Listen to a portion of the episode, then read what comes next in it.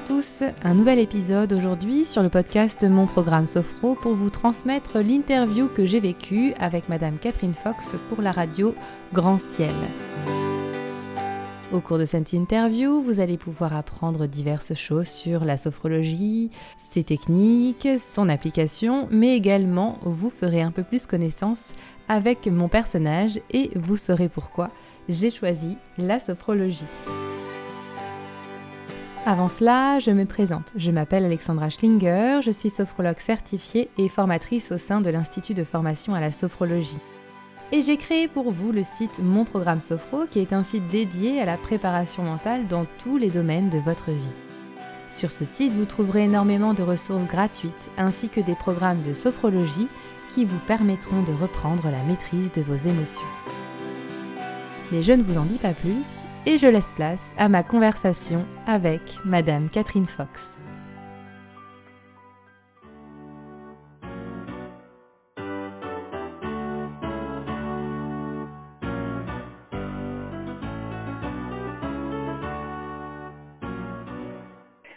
Chers amis auditeurs de Radio Grand Ciel, c'est aujourd'hui votre émission Histoire d'en savoir plus, présentée par Catherine Fox avec l'aide technique de Claude Casal et Paolo Davi. Nous recevons aujourd'hui quelqu'un qui est sophrologue à Paris, qui s'appelle Alexandra Schlinger. La sophrologie est maintenant répandue il y a bien 20 ans et beaucoup d'articles dans les journaux et magazines en parlent. Elle est présentée comme une alternative plus légère, plus rapide qu'une analyse de plusieurs années, avec des résultats concrets plus rapides. Quand on dit rapide, il ne s'agit pas d'une prise d'aspirine ou l'équivalent, car elle nécessite, comme vous allez l'apprendre, la participation active de la personne qui vient consulter la praticienne sophrologue. Bonjour Alexandra Schlinger. Bonjour, bonjour à tous. Je vous remercie euh, de m'accueillir aujourd'hui euh, et, de donner la voix à cette belle discipline qui est la sophrologie. Eh bien, alors, vous parlez de sophrologie. Dites-nous un peu quelle est l'origine du mot. Alors, la sophrologie, c'est euh, l'harmonie, l'harmonie de l'âme et qui a été mise au point par un médecin neuropsychiatre qui s'appelle Alfonso Caicedo euh, dans les années 60 à la base pour un usage uniquement thérapeutique pour la prise en charge de la douleur à l'hôpital. Et donc c'est pour ça qu'il a euh, souhaité euh, appeler ça sophrologie pour pouvoir faire en sorte de réharmoniser l'âme et la thérapeutique et donc de, de mettre en place un outil simple et accessible à tous et surtout reproductible. Bien, donc nous comprenons que vous recueillez auprès du, je crois il s'appelle le sophronisé, même s'il n'est pas encore à la première séance, euh, vous recueillez auprès de lui un nombre d'éléments de ce qui lui fait plaisir, vous disiez, pour oui, exactement, ses ressources, oui pour avoir des, ça vous donne des, outils euh, de savoir comment lui présenter certaines choses. Donc pouvez-vous nous donner un exemple concret euh, Quelqu'un vient chez vous euh, parce que, allez, j'invente, il se met tout il ou elle se met tout le temps en colère. Comment faites-vous donc Vous les interrogez et qu'est-ce que vous leur faites faire ou qu'est-ce que vous leur faites Comment ça se passe une séance?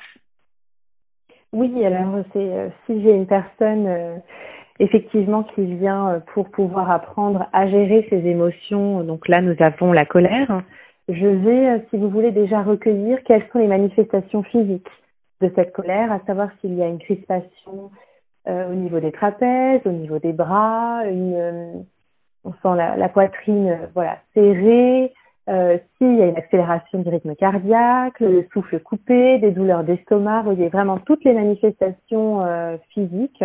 Ensuite, je vais m'intéresser euh, à savoir s'il y a au niveau de ces émotions une autre tension émotionnelle.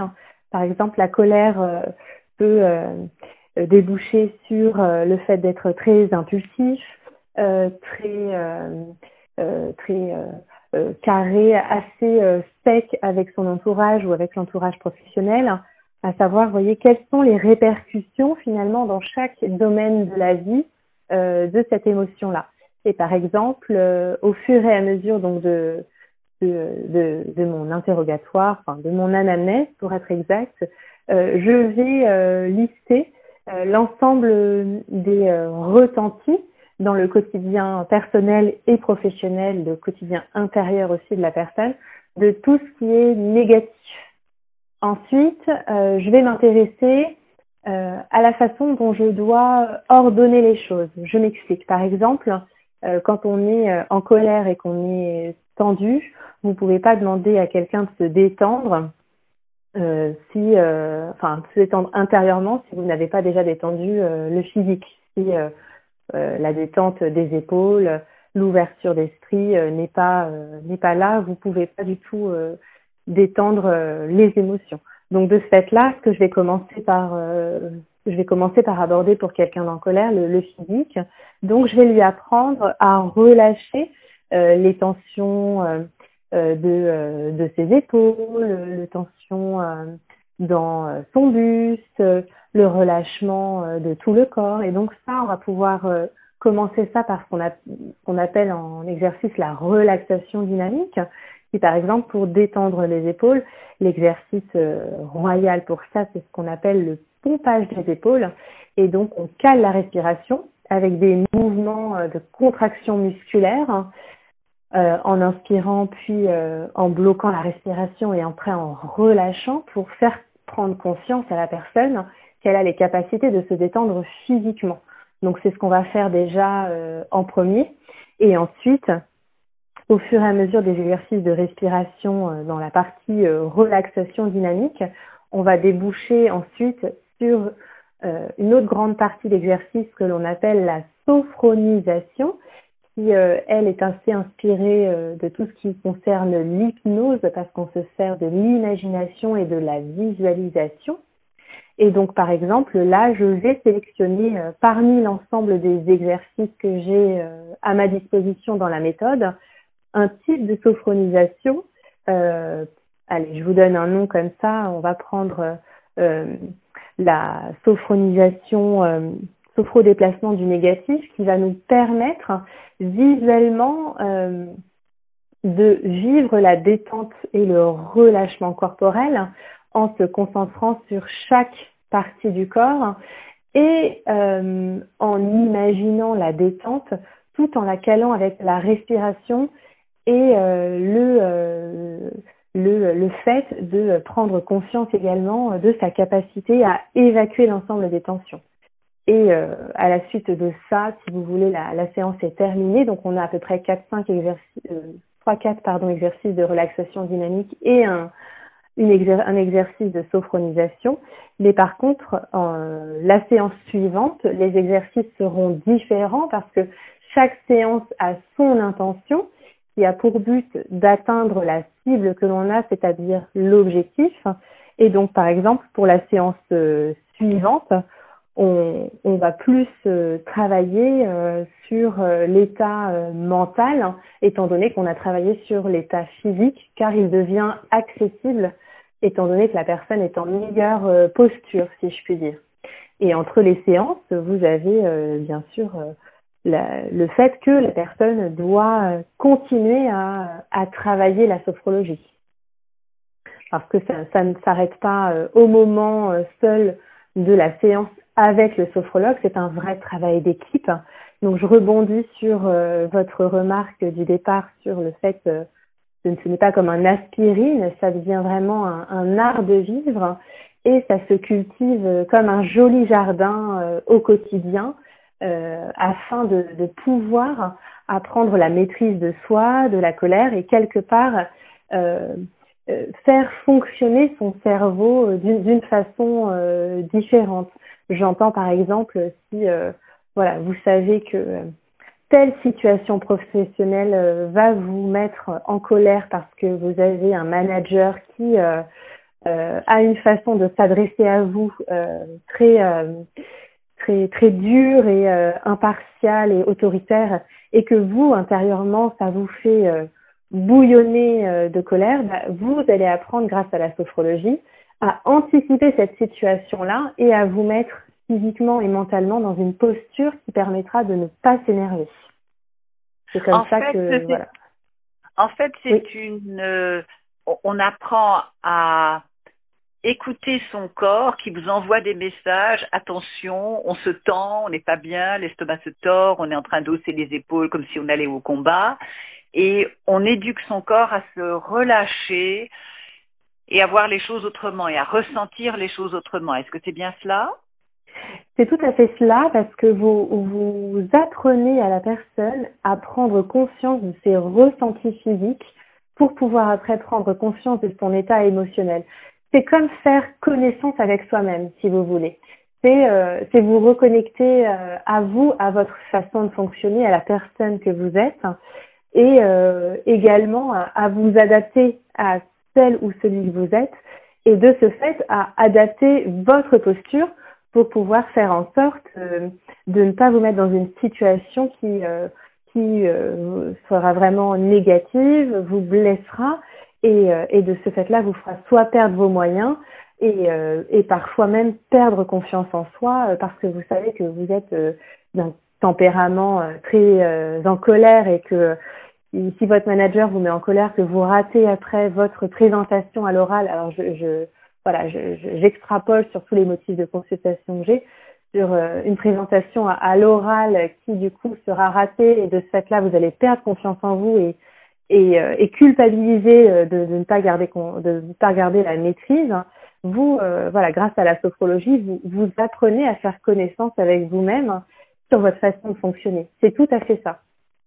En fait, je dirais que c'est, pour employer une expression à la mode, c'est plutôt libérateur parce que on n'est plus comme une marionnette qui est tirée par ses émotions.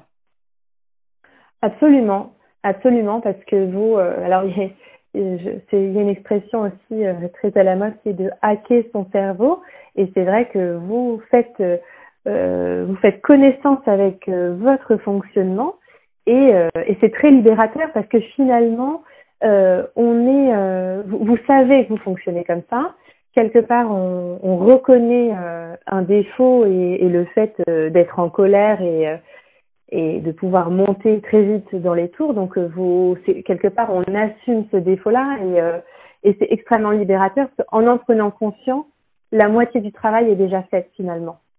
Puisque euh, en face de nous, quand en tant que sophrologue, on a quelqu'un qui déjà a reconnu qu'elle avait ce, souci-là et que c'était un obstacle ou même une entrave au fait de pouvoir monter dans une hiérarchie, ou de pouvoir euh, diriger correctement une équipe, eh bien, vous avez de toute façon quelqu'un en face de vous qui est euh, libéré des préjugés et euh, qui se met tout en place pour faire en sorte de, de, de se libérer quelque part, de, de, de, libérer ses chaînes pour pouvoir avancer dans la vie. Donc oui, c'est libérateur. Vous, est-ce que vous pouvez nous raconter quelques... Alors là, j'avais pris la colère, mais vous avez parlé également de la confiance en soi. Euh, est-ce que vous pouvez nous donner quelques exemples euh, de succès que vous avez eus qui pourraient euh, illustrer votre propos? Oui, alors bah, c'est vrai que j'ai une formation à la base de professionnel de santé, donc c'est un domaine de prédilection euh, voilà, pour moi que je, connais bien. Et euh, les succès que j'ai eus, c'est tout ce qui concerne les phobies euh, de soins médicaux, que ce soit des soins chirurgicaux ou même des suivis de, pathologies lourdes comme des pathologies chroniques ou des pathologies comme le cancer, etc.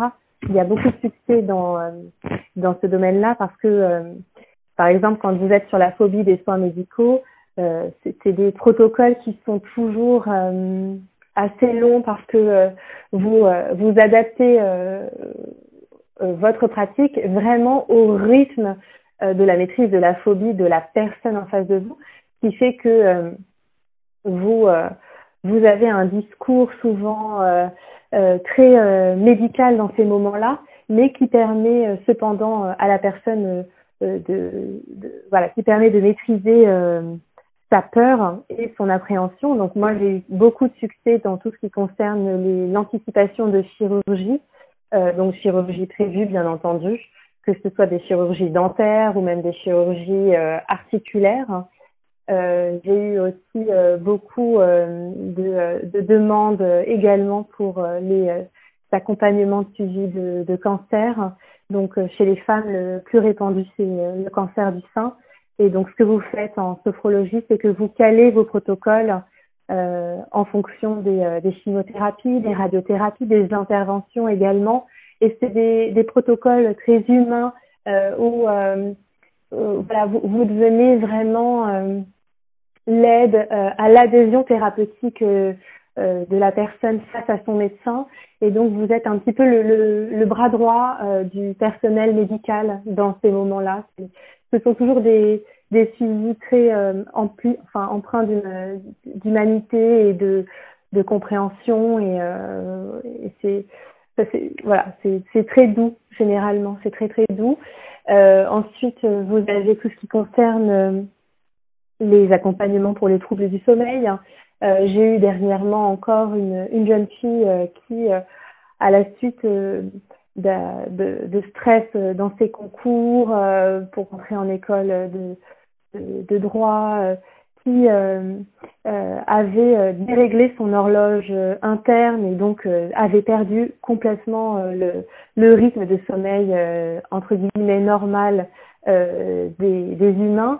Et donc, ce qui fait qu'elle se réveillait quotidiennement euh, fatiguée. Elle ne pouvait même plus envisager euh, un avenir serein parce qu'elle s'endormait dans le bus, elle s'endormait dans le métro, enfin tout le temps. C'était vraiment pour elle source à la fois de frustration parce que dans ses études, elle n'avait plus les résultats escomptés, et puis source de frustration aussi personnelle parce qu'au niveau de son réseau d'amis, elle ne pouvait même plus envisager aucune sortie puisque euh, elle était euh, rendue le mois dernier avant qu'elle m'ait euh, consulté à se coucher à 19h30 20h après juste avoir grignoté en espérant pouvoir dormir et parfois en passant des nuits très compliquées. Donc du coup, avec elle, ça a été un grand succès. On a eu un protocole assez long également parce qu'elle avait beaucoup de, préjugés sur le sommeil qu'il a fallu évacuer. Euh, préjugés, j'entends quand vous vous convainquez que vous ne pouvez plus dormir, bah, quelque part le sommeil est rendu plus difficile. Donc on, a travaillé aussi beaucoup là-dessus. Donc c'est vrai que le, sommeil est un grand motif de consultation. Donc là, on avait le, voilà. Alors là, maintenant, nous allons interrompre notre euh, émission pour écouter un morceau de musique que vous avez choisi, car vous êtes une grande cavalière, vous aimez beaucoup faire du cheval, et nous allons écouter un morceau de Japlou, euh, qui est le film qui a été fait par Guillaume Canet. Avec plaisir.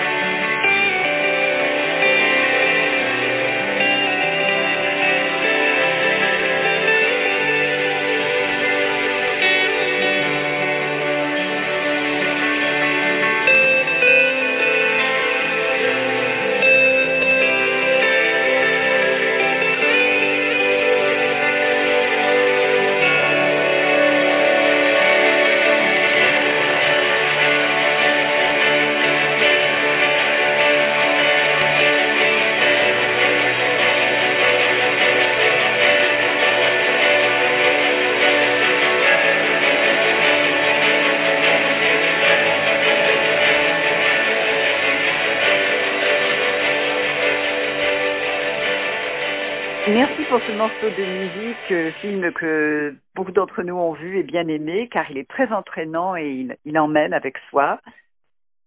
nous résumons un petit peu pour dire donc vous avez, vous pouvez aider les personnes qui ont des problèmes de sommeil, de stress, des phobies. On ne parlera pas des araignées, euh, la colère, différentes pathologies, grossesse, confiance en soi. Donc le panel est très large. Mais vous-même, Alexandra Schlinger, comment est-ce que vous avez découvert ce métier? Alors ce métier, j'ai découvert euh, il y a bien longtemps maintenant. Euh, quand euh, j'étais étudiante en première année de médecine, l'aventure était pour moi importante parce que j'avais pour objectif de devenir médecin de campagne et malheureusement au fur et à mesure des heures de travail, de perte de sommeil, vous voyez, je suis très solidaire de l'ensemble des personnes que je vois parce que je suis passée à peu près par tous les mots. J'ai malheureusement fait un burn-out qui du coup a arrêté brutalement cette aventure de euh, médecine. Et euh, j'ai fait la connaissance euh, d'une sophrologue qui habitait tout à côté de chez mes parents et moi qui était une connaissance de ma maman. Donc ma mère ne, connaissait pas la sophrologie et était désespérée de l'état de, de, sa fille et donc elle a cherché par tous les moyens euh, à me sortir de ce mauvais pas. Et donc j'ai fait connaissance avec cette femme qui m'a voilà, qui m'a donné, qui m'a transmis euh, cette méthode et qui m'a transmis des outils euh, que j'utilise encore aujourd'hui, qui me permettent, qui m'ont toujours permis de, de, garder confiance en moi et surtout de ne jamais me, décourager. Donc cette femme m'a fait sortir de, ce mauvais pas et m'a remise en route. Elle a remis le cavalier sur le cheval pour rester pour rester dans l'exemple de, l'équitation, et euh, ce qui m'a permis de, faire connaissance avec cette discipline-là. Et c'était, euh, c'est resté dans un coin de ma tête après euh, que j'ai passé d'autres concours pour devenir paramédicale, après être sortie de, de mon école, être diplômée. C'était quand même pour moi important et j'ai décidé de rentrer dans une école et de me dire non, il faut absolument que je rende cet outil aux autres parce qu'il m'a tant donné que je ne peux pas le garder pour moi, c'est pas possible. Donc je me suis investie dans une nouvelle école et c'est comme ça que euh, cette merveilleuse aventure a commencé. Les études durent combien de temps pour devenir sophrologue? Alors c'est tout à fait ajustable euh, au rythme de vie. Moi c'est vrai que je travaillais, donc j'ai euh, fait ça en un an, mais vous avez possibilité, si vous faites ça quotidiennement, de faire ça en six mois ou alors en un an ou en deux ans, parce que c'est un investissement euh, de temps euh, important. Donc moi j'ai fait l'institut de formation à la sophrologie euh, qui se situe dans le 10e à Paris, qui est une école qui a été fondée par Catherine Aliotta, qui a également d'ailleurs créé la chambre syndicale de sophrologie. Et donc les études se sont organisées en grands séminaires. donc pour moi c'était des grands séminaires de week-end. Et j'avais par contre cependant beaucoup de travail personnel à fournir entre mes cours. Donc ça, a pris euh, un an euh, d'acquisition du savoir, du savoir-faire et du savoir-être du sophrologue. Et par contre, après, euh, pour pouvoir avoir la seule reconnaissance nationale qui est le RNCP qui existe, j'ai eu quand même un temps de mise en situation professionnelle où euh, j'ai recruté des sophronisés euh, que je ne connaissais pas euh, pour pouvoir mettre en œuvre des premiers protocoles, les consigner dans un rapport, dans un mémoire, et ensuite le fournir à l'école pour pouvoir passer devant le jury pour discuter de ce que j'avais fait, aussi faire le, feedback négatif, positif, ce que ça m'avait appris, euh, quelles étaient les, choses chez moi à améliorer ou mes points forts. Et après, vous avez euh, dans cette épreuve-là également une partie euh, d'oral importante de mise en situation pour les exercices et bien sûr la première anamnèse dont on parlait initialement. Alors, il y a une chose, nous, nous avions parlé au début de l'émission sur cet aspect qui est à la fois de relaxation et également un aspect qui est actif dans les exercices. Donc, en fait, la sophrologie est quelque chose de, très complet. C'est à la fois mental et physique. Euh, on, parlait tout à l'heure du, corps euh, que l'on écoute et du corps euh, qui apprend à bouger autrement. Euh, est-ce que vous diriez que le fait que vous étiez cavalière vous a donné une conscience différente de votre corps? Est-ce que vous auriez tendance à dire peut-être qu'être sophrologue, c'est également euh, soi-même euh, connaître son corps et, l'utiliser en étant un peu sportif? Je ne dis pas sportif de super haut niveau, mais est-ce que vous diriez qu'il est bon d'avoir ces deux aspects? Alors c'est pas euh, c'est pas nécessaire de à mon sens c'est pas nécessaire forcément d'avoir une pratique euh, sportive pour pouvoir euh, être sophrologue ou faire de la sophrologie parce que quand vous faites les études de sophrologie, quand vous voulez devenir donc sophrologue, vous apprenez à acquérir cette connaissance du corps et à le transmettre à votre sophronisé. Alors après, c'est vrai qu'on a plus ou moins de facilité selon euh, ce qu'on a vécu à acquérir cette connaissance-là, mais objectivement, je, ne pense pas qu'il y ait de différence entre un sophrologue qui a été sportif ou pas sportif. Même le sophronisé, il n'a pas besoin d'être sportif de haut niveau parce que les exercices de respiration sont inspirés du yoga et euh, sont très très doux, qui fait que c'est accessible et reproductible absolument euh, par tout le monde. Pour revenir à la notion de, succès d'une séance de sophrologie, on ne devrait pas dire une séance d'ailleurs, c'est d'un suivi de sophrologie, est-ce qu'il faut un petit peu euh, faire des rappels d'une certaine façon? C'est-à-dire que je ne sais pas combien de mois faut-il, ça varie suivant les personnes. Il y a une, petite, enfin je n'ose dire une moyenne parce que les gens se calent sur ce chiffre, c'est pas une bonne chose. Mais est-ce qu'on peut donner une fourchette de, temps euh, pour qu'on ressente vraiment les bienfaits oui, alors un, protocole euh, de sophrologie, euh, en moyenne, c'est entre 8 et 10 séances pour pouvoir euh, avoir un, protocole complet et un suivi optimal. Après, on se cale aussi beaucoup. Le grand principe de la sophrologie, c'est l'adaptabilité.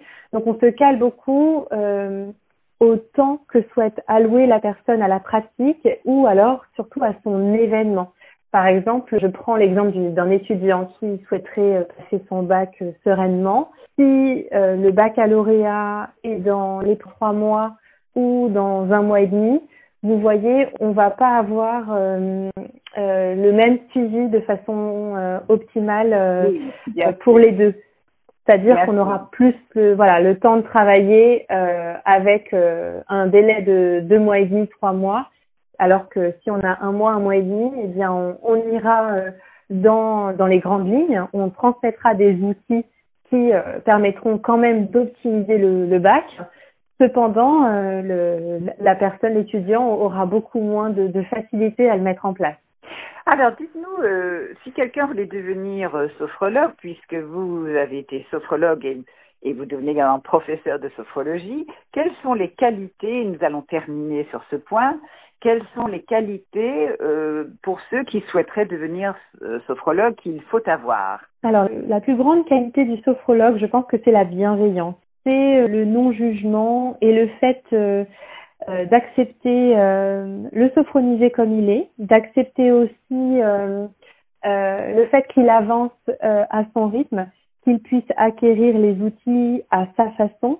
Et donc, en tant que sophrologue, on a vraiment un travail de lâcher prise par rapport aux, sophronisés euh, à acquérir. On a aussi bien sûr euh, une grande capacité d'écoute, toujours une écoute euh, bien sûr bienveillante, où on accueille voilà toutes les, ressources sans aucun jugement. Par exemple, si une grande ressource pour une personne est de manger une énorme religieuse au chocolat, eh bien on va se baser là-dessus et on va s'amuser à décrypter son goût, euh, son goût sucré, vous voyez. Après, on peut faire preuve de, beaucoup de patience, dans le sens où euh, on laisse le temps euh, au sophronisé d'intégrer ses ressentis et finalement de, trouver ses solutions. Parce que le sophrologue, c'est une caisse à outils qui transmet toute sa connaissance au sophronisé pour répondre à son objectif, mais on part du principe que c'est le sophronisé qui a la solution et le sophrologue n'est euh, finalement que sous sa casquette de sophrologue euh, comme un transmetteur euh, d'outils. On a aussi beaucoup de tolérance, on admet voilà la différence de l'autre. Si on a quelqu'un d'en colère et que voilà par exemple moi je suis quelqu'un de très calme, je n'ai pas à juger si vous voulez le fait que la personne en face de moi est, en colère. Et, on a aussi beaucoup de on doit faire preuve de tempérance parce que on doit modérer nos désirs dans le sens où on ne doit pas devancer les besoins de la personne en face de nous. Vous voyez, par exemple, si pour avoir confiance en soi, j'estime qu'il faut de la vitalité et que la personne n'en a pas besoin, euh, voilà, je ferai un écart de posture. Donc, ce sont vraiment ces qualités-là, le lâcher prise, l'humilité, la bienveillance, euh, tolérance, la tempérance. Euh, ce sont ces qualités-là sur la posture du sophrologue. Merci beaucoup Alexandra Schlinger de nous avoir présenté le métier de sophrologue que vous avez reçu en tant que enfin, vous avez consulté une sophrologue, vous êtes devenu sophrologue, vous enseignez la sophrologie. Donc, euh, je crois que c'est quelque chose que vous connaissez très bien. Je vous remercie donc d'avoir partagé ceci avec nous. Et je remercie donc l'équipe technique Paolo Davi et Claude Casal. Et je rappelle à nos auditeurs que vous pouvez réécouter cette émission euh, en podcast euh, sur notre site radiograndciel.fr. Et je vous dis à très bientôt. Au revoir. Au revoir. Merci beaucoup.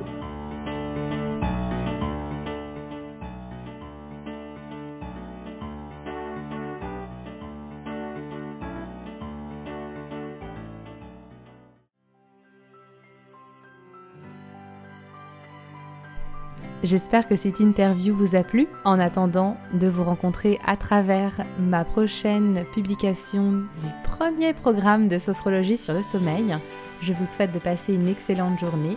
N'oubliez pas de prendre soin de vous et de vous consacrer du temps. C'était Alexandra Schlinger, votre sophrologue pour mon programme Sophro.